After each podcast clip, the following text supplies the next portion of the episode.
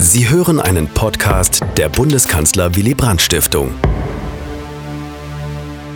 Sehr geehrte Damen und Herren, unser Thema ist heute ein souveränes, geeintes und demokratisches Europa, erreichbares Ziel oder leere Pathosformel. Diese Frage ist schon ein Symptom der europäischen Krise.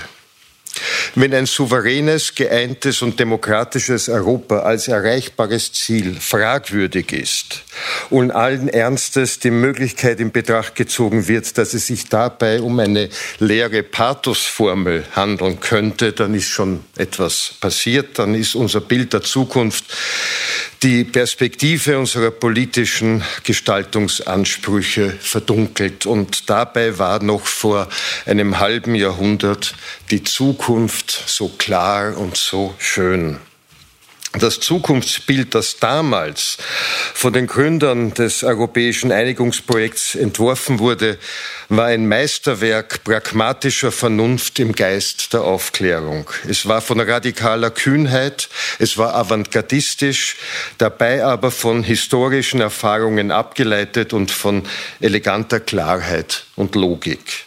Es machte grundsätzlich die Menschenrechte und konkret die natürlichen menschlichen Bedürfnisse nach Frieden, sozialer Sicherheit, Lebenschancen und Partizipationsmöglichkeiten am gesellschaftlichen Leben zur Richtschnur des allgemeinen politischen Gestaltungswillens. Es war nach den Katastrophen der ersten Hälfte des 20. Jahrhunderts ein Projekt des Lebens in Würde. Ich zitiere, das Einigungswerk, das wir begonnen haben und an dem wir täglich arbeiten, ist keine schemenhafte Idee, die da aufs Geratewohl in die Zukunft hinein projiziert worden ist, kein nebelhafter Traum. Es ist vielmehr Wirklichkeit, weil es an den Realitäten Europas orientiert ist. Das sagte Walter Hallstein, der erste Präsident der Europäischen Kommission, in einer damals viel beachteten Rede im Jahr 1964 in Rom. Wie waren nun die Realitäten Europas. Europa lag nach einem zweiten Dreißigjährigen Krieg 1914 bis 1945 in Trümmern. Davor hatten viele noch den deutsch-französischen Krieg erlebt, die Ouvertüre der europäischen Selbstzerstörung. Die Menschen, die sich nun anschickten, Europa neu aufzubauen, hatten die Erfahrung machen müssen, dass Friedensverträge und Bündnisse zwischen Nationen nicht ausreichen, Frieden und Rechtszustand zu gewährleisten. Und diese Erfahrung saß so tief, dass Zustimmung zu der Idee möglich war, nachhaltigen Frieden auf eine völlig andere, auf eine neue Weise herzustellen. Aber wie? Die Gründer des Europäischen Einigungswerks hatten den Aggressor klar benannt, der die Infrastruktur des Kontinents zerstörte, Elend und Misere für Generationen produzierte und die grauenhaftesten Menschheitsverbrechen bis hin zu Auschwitz zu verantworten hatte. Und dieser Aggressor war der Nationalismus, die ideologische Selbstüberhöhung der Nationen, der nationale Eigensinn, der in steten Konflikt mit den Interessen anderer Nationen geraten muss. Wobei, wie Jean Monnet schrieb, nationale Interessen nichts anderes sind als die kurzsichtigen ökonomischen Interessen nationaler Eliten, deren Befriedigung die eigene Population und die Populationen anderer Nationen in der Buchhaltung dieser Ökonomie zu Abschreibposten im konkreten Leben zu Opfern macht. Frieden in Europa zu schaffen war ein moralischer Anspruch, dem alle zustimmen konnten, aber es war Jean Monnet völlig klar, dass moralische Appelle und das Vertrauen auf die Kriegsmüdigkeit der Menschen so wenig nachhaltige Sicherheit bieten würden, wie wiederum neue Friedensverträge zwischen den Nationen. Und die Idee, die Jean Monnet hatte und die er mit dem französischen Außenminister Robert Schuman als Plan formulierte, war daher, den Nationalismus zu überwinden in dem die Nationen schrittweise zur Abgabe nationaler Souveränitätsrechte bewegt werden, bis die Nationen gleichsam ausgehöhlt und entkernt, perspektivisch absterben, wodurch dem Nationalismus definitiv die Grundlage genommen wäre. Und dazu ist die Gründung von supranationalen Institutionen notwendig, die nach und nach die Aufgaben der jeweils nationalen Institutionen übernehmen. Es begann, wie Sie wissen, mit der Schaffung einer hohen Behörde, die im Bereich der Kohle- und Stahlproduktion gemeinsame Regelungen für alle Mitgliedstaaten treffen konnte. Kohle und Stahl waren kriegswichtige Güter, zugleich von eminenter Bedeutung für Wiederaufbau und Wirtschaftsaufschwung. Eine supranationale Institution zu schaffen, die Kontrolle über diese Güter ausübt, für ihre gerechte Verteilung sorgt und geheime Aufrüstung unterbindet, war der erste Schritt der geplanten nachnationalen Entwicklung, die zur politischen und wirtschaftlichen Verflechtung der europäischen Nationen führen, nationale Sonderwege verhindern und schließlich die Nationen ganz überwinden sollte. Die Dynamik des damals angestoßenen historischen Prozesses hat in vielen kleinen, aber konsequenten Schritten zu immer größerem Fortschritt geführt, wenn wir an den Wegfall der nationalen Grenzen im Schengen-Raum, den gemeinsamen Markt und die Einführung der ersten transnationalen Währung in der Eurozone denken. Und das führt logisch zu einer gesamteuropäischen Volkswirtschaft und zum Absterben der Nationalökonomie, was lediglich die Nationalökonomen und die von ihnen beratenen Politiker noch nicht begriffen haben. Und tatsächlich steht in der Bilanz des europäischen Vergemeinschaftungsprozesses die längste Friedensperiode der Länder, die an diesem Projekt teilnehmen. Und zugleich ist etwas Eigentümliches passiert. Der historische Vernunftgrund und das perspektivische Ziel des Projekts sind heute weitgehend vergessen worden. Fragt man allgemein herum, was denn der Sinn des europäischen Einigungsprojekts und die, der Sinn der Europäischen Union sei, dann sagen viele mehr oder weniger gelangweilt, naja, es ist ein Friedensprojekt. Aber Friedensprojekt ist nur die halbe Wahrheit, weil dabei offen bleibt, auf welche Weise der Frieden gewährleistet werden könne und sich somit wieder Raum für ideologische Illusionen im Hinblick auf die Notwendigkeit nationaler Identität und Verteidigung nationaler Interessen öffnete. Der Friede wird als gegeben vorausgesetzt, verteidigt aber wird die Gewohnheit, die jetzt als bedroht empfunden wird, nämlich sich als Teil einer Nation wahrzunehmen und seine eigene Bedeutung und Stellung in der Welt davon ableiten zu können. Und als bedroht werden nicht zuletzt auch die politischen Partizipationsmöglichkeiten der Bürger gesehen, grundsätzlich die Demokratie, die als nationale Demokratie eingeübt wurde und nur als solche vorstellbar blieb. Meine Damen und Herren, wer die Musik nicht hört, hält Tanzende für wahnsinnig. Die Menschen, die den Sinn des Projektes nie gehört haben, sehen jetzt dessen Konsequenzen und halten diese für verrückt und bedrohlich. Und die politischen Repräsentanten, die in europapolitischer Verantwortung stehen, wissen natürlich, dass sie, die nur in nationalen Wahlen gewählt werden, auf Gedeih und Verderb ihres politischen Überlebens das Angebot machen müssen, nationale Interessen zu verteidigen. Besser gesagt, mit allen Mitteln diese Fiktion, dass nationale Interessen ein Synonym für die Interessen ihrer Wähler sei, aufrecht zu erhalten. Und so schaukelt sich das heute auf, was wir Renationalisierungstendenzen in Europa nennen. Und diese gehen nicht vom rechten Rang, den klassischen nationalistischen Biotopen aus, sondern von der politischen Mitte und sind systembedingt. Wenn man also die Idee der Gründerväter des europäischen Einigungswerks rekonstruiert, dann ist klar, warum für die meisten völlig verrückt klingen muss, was die zwar kühne, aber im Grunde nur logische Konsequenz aus historischen Erfahrungen ist. Eine Überwindung der Nationalstaaten, ein Europa, das eine politische Organisation ohne Nationen, eine nachnationale Demokratie entwickelt das ist heute für mehr als die Mehrheit der Menschen völlig unvorstellbar geworden. Mit dem Unvorstellbaren meine Damen und Herren, ist es aber so eine Sache. Niemand hat sich vorstellen können, dass die Berliner Mauer fällt. Noch am Tag, bevor die Mauer sich öffnete, war es unvorstellbar und doch ist es am nächsten Tag geschehen. Dann war völlig unvorstellbar, dass die Sowjetunion implodiert und doch ist es geschehen. Es war wünschenswert, es war festgeschriebenes politisches Programm der freien Welt, es wurde immer wieder in Sonntagsreden beschworen, aber es war unvorstellbar, dass es wirklich eintritt. Das Ziel war zur Floskel, zur hohlen Pathosformel geworden und die Floskel hat das politisch, hat die politische Fantasie verdunkelt. Man hatte sich bereits eingerichtet in einer Welt, in der die Floskel regiert und nicht der wirkliche Anspruch auf das Mögliche. Und trotzdem ist dann das Unvorstellbare geschehen. Und wenn es auch nur die Folge einer gewissen Eigendynamik war, sie war die Folge einer Bewegung, die einmal politisch in Gang gesetzt und dann immer wieder beschworen wurde. Eine Politikergeneration, die diese Lehre nicht annimmt, ist eine verlorene Generation.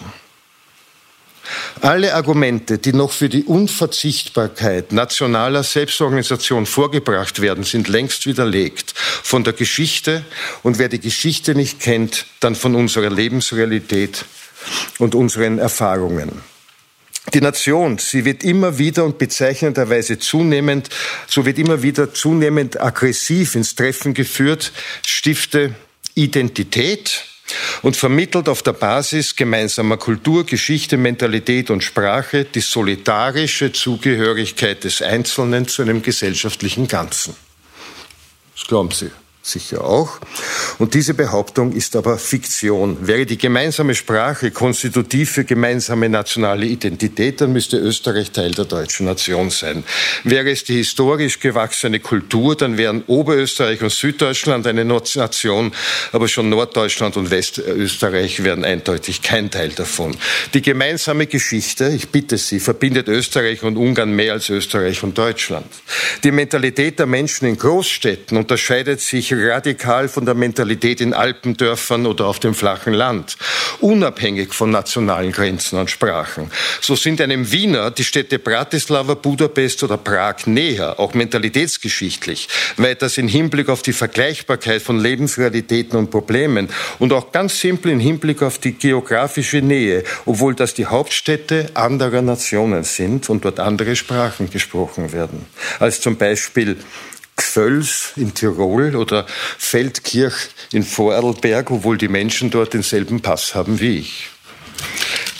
Es waren die Nationalstaaten die Demokratie und Rechtszustand hervorgebracht haben. Und nur sie, die Nationalstaaten, können Demokratie und Rechtszustand schützen und gewährleisten. Glauben Sie das im Ernst? Diese Behauptung ist nicht einmal mehr gutgläubig. Sie ist ein historisches Delirium. War zum Beispiel 1871 ein fröhliches Fest freier Menschen, die sich glücklich zur deutschen Nation äh, zusammenfassten? Nein, es war ein Blutbad. Und danach, nachdem man die blutigen Hände gewaschen, die nach Tod und Verwesung stinkenden Kettenhemden in den Schrank gehängt und die Pickelhauben poliert hatte, brachen die goldenen Zeiten der Demokratie an unter dem Schwert Bismarcks, im Kugelhagel paramilitärischer Verbände, im Terror politischer Morde und ungesühnter Hinrichtungen. Notstandsgesetze sind das Ideal von Rechtszustand. In Wahrheit, meine Damen und Herren, haben die meisten europäischen Nationen bis zur Gründung der Europäischen Gemeinschaft mehr Jahre unter den Bedingungen politischer Willkür, Totalitarismus, Faschismus und Krieg verbracht als in freier demokratischer Souveränität. Nationen stiften Gemeinsamkeit und Einheit. Diese, dieser Behauptung muss man natürlich zustimmen wenn man blind ist. Nur dann glaubt man an die Gemeinsamkeiten zum Beispiel der Nord- und Süditaliener oder an die unverbrüchliche Einheit von Basken und Katalanen mit der spanischen Nation oder der Iren, Walisen und Schotten, die sich bekanntlich alle eindeutig als glückliche Engländer begreifen. Die Nationsidee hat ihren historischen Vernunftgrund in der Entwicklung zur Staatsnation und zur politischen Organisation von aufgeklärtem Verfassungspatriotismus erwiesen. Auch das ist eindeutig Fiktion und Verblendung. Gerade die aktuellen Migrationsbewegungen führen doch vor, wie sich die Nationen brachial gegen Menschen abstoßen, abschotten, die alle Bereitschaft zeigen, zu Patrioten der Verfassungen dieser Nation zu werden. Und haben wir nicht erst vor kurzem erlebt, meine Damen und Herren, wie schnell es geht, nationalistische Ressentiments und Aggression gegen andere, etwa gegen die Griechen, zu mobilisieren, selbst in einer Gesellschaft wie der deutschen, die so aufgeklärt ist und sich für politisch korrekt hält. Alles Chimäre, alles Fiktion. Und so kann man das ewig durchdeklinieren und wird doch immer nur auf einen einzigen historischen Vernunftgrund der Nationsbildungen stoßen. Sie waren ein historisch vielleicht nicht anders möglicher Zwischenschritt auf dem Weg, der erst durch das europäische Einigungsprojekt auf friedliche Weise weitergegangen wird. Was war zum Beispiel die deutsche Nationsbildung? Aus 40 Kleinstaaten wurde ein gemeinsamer Markt mit einer gemeinsamen Währung und gemeinsamen politischen Institutionen und Gesetzen. Wer will im Ernst behaupten, dass dies das Ende der Geschichte der politischen und gesellschaftlichen Organisation der Menschen auf diesem Kontinent darstellt? Umgekehrt, wer will nach den historischen Erfahrungen mit dem deutschen Nationalismus und angesichts der gegenwärtig sichtbaren Dynamiken im Ernst behaupten, der Nationalismus ließe sich definitiv domestizieren? Schon im Jahr 1850 wies Victor Hugo darauf hin, dass die französische Nationsbildung nur ein historischer Zwischenschritt gewesen sein könne. Victor Hugo äh, schrieb in seinem Essai sur l'Europe, so wie die Normandie, die Bretagne, Burgund, Lothringen und das Elsass, all unsere Provinzen in Frankreich aufgegangen sind, ohne dabei ihre verschiedenen Vorzüge und jeweilige Einzigartigkeit einzubüßen, genauso müssen nun alle europäischen Regionen und Kulturräume zu einer höheren Einheit äh, in einer europäischen Bruderschaft verschmelzen.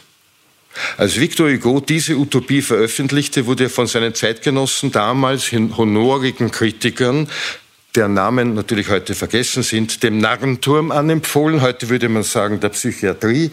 Das Hohngelächter war gewaltig. Dann kam der deutsch-französische Krieg und er war nicht mehr so lustig. Nun kann man aber so utopisch die Vorstellung vom notwendigen Sterben der Nationen und die Idee eines nachnationalen Europas heute für viele klingt, dieses Projekt doch nicht mehr als Utopie bezeichnen. Denn es ist keine Utopie, wenn es sich seit über 60 Jahren in konkreten Schritten an einem konkreten Ort, nämlich auf unserem Kontinent, verwirklicht. Im Gegenteil, man muss den Glauben, dass die Nationen zu retten wären und nur sie Freiheit, Selbstbestimmung, Rechtszustand, Friede und Sicherheit gewährleisten können, im Licht der historischen und unserer täglichen Erfahrungen als negative Utopie bezeichnen. Deren morbide Macht, ihre Aggression in der Auseinandersetzung mit ihrem diagnostizierten Sterben ist es, die zur gegenwärtigen Krise der Europäischen Union geführt hat. Die Nationen funktionieren nicht mehr, ein entfaltetes nachnationales Europa haben wir noch nicht. Und mehr noch, wir fürchten uns mittlerweile sogar, es uns auszumalen. Dabei ist doch eindeutig sichtbar, dass alle Rahmenbedingungen unseres Lebens, alle Prozesse und Entwicklungen, die wir gestalten müssen, um sie nicht bloß zu erleiden, alle Phänomene, alle Probleme, auf die wir politische Antworten suchten, suchen, längst transnational sind. Die Wertschöpfungskette ist transnational. Die Investitionen, Gewinnrückführungen, die Energieerfordernisse, die sicherheitspolitischen Probleme, die Flucht- und Migrationsbewegungen, das Internet und die mit der modernen Kommunikation verbundenen Gefahren wie Überwachung, Kontrolle, die ökologischen Probleme und so weiter, all das macht weder an nationalen Grenzen Halt, noch kann es innerhalb nationaler Grenzen in nationaler Souveränität gemanagt werden. Ist das klar? Nein, liest man Zeitungen, liest man die Postings und Leserbriefe besorgter Bürgerinnen und Bürger, Liest man die Ergebnisse der Meinungsforschung zu entsprechenden Fragen, dann sieht man, auf welch dramatische Weise sich Geschichtsblindheit auch als Blindheit von Zeitgenossenschaft erweist. Alles, was die besorgten Bürger besorgt macht und erregt, alle Probleme und Konflikte, die ungelöst immer weiter schwelen oder immer wieder und immer heftiger auflodern, werden als Beweis dafür genommen, dass die EU nicht funktioniert, nicht funktionieren kann, während von den nationalen Regierungen Regierungen immer aggressiver und immer radikaler gefordert wird, diese Realität anzuerkennen und konsequenter die nationale Souveränität und die sogenannten nationalen Interessen zu verteidigen. Während es genau diese nationalen Blockaden der Gemeinschaftspolitik sind, die stete politische Symbolpolitik in Rücksicht auf die nationalen Wähler, die zur politischen Blockade der Union insgesamt und jeder Nation in der Union führen, zur politischen Hilflosigkeit, und zum so verzweifelten wie sinnlosen Rückgriff auf erwiesenermaßen wirkungslose alte Rezepte. Und dieser unproduktive Widerspruch von nachnationaler Entwicklung und Renationalisierung ist es, was wir heute Krise nennen. Das ist die ganze Krise. Alle anderen Krisen sind nur Symptome dieser Krise. Die nachnationale Entwicklung ist mittlerweile globale, objektive Realität. Was wir Globalisierung nennen, ist nichts anderes als die schrittweise Entmachtung der Nationalstaaten. Doch Europa ist der einzige Kontinent, wo sie nicht bloß passiert, sondern vor über 60 Jahren als bewusste politische Entscheidung in Gang gesetzt und in kleinen Schritten kontrolliert als transnationale Solidargemeinschaft entwickelt wurde. Europa hat daher im Hinblick auf die Globalisierung die größte Expertise, beziehungsweise hätte. Aber Europa steckt in der Blockade von nicht mehr noch nicht fest, ist paralysiert zwischen der Feigheit, den eingeschlagenen Weg konsequent weiterzugehen und der Angst vor der Gegenbewegung zwischen dem Vergessen, was es alles sollte, und der Fantasielosigkeit, wohin das alles führen soll, zwischen nachnationaler Entwicklung und verbiesterter Renationalisierung. Diese Blockade kann nur aufgebrochen und die Krise kann nur gelöst werden, wenn die Idee des europäischen Projekts rekonstruiert wird. Man muss die Geschichte erzählen, sie wäre das heute so verzweifelt gesuchte Narrativ, das Europa angeblich fehlt, aber in Wahrheit nur verdrängt wurde. Die Idee, den ersten nachnationalen Kontinent aufzubauen und damit Teil einer aufgeklärten Weltavantgarde zu sein, wäre für die, die das brauchen, faszinosum genug um ihren angeknacksten Nationalstolz vernünftig aufzuheben.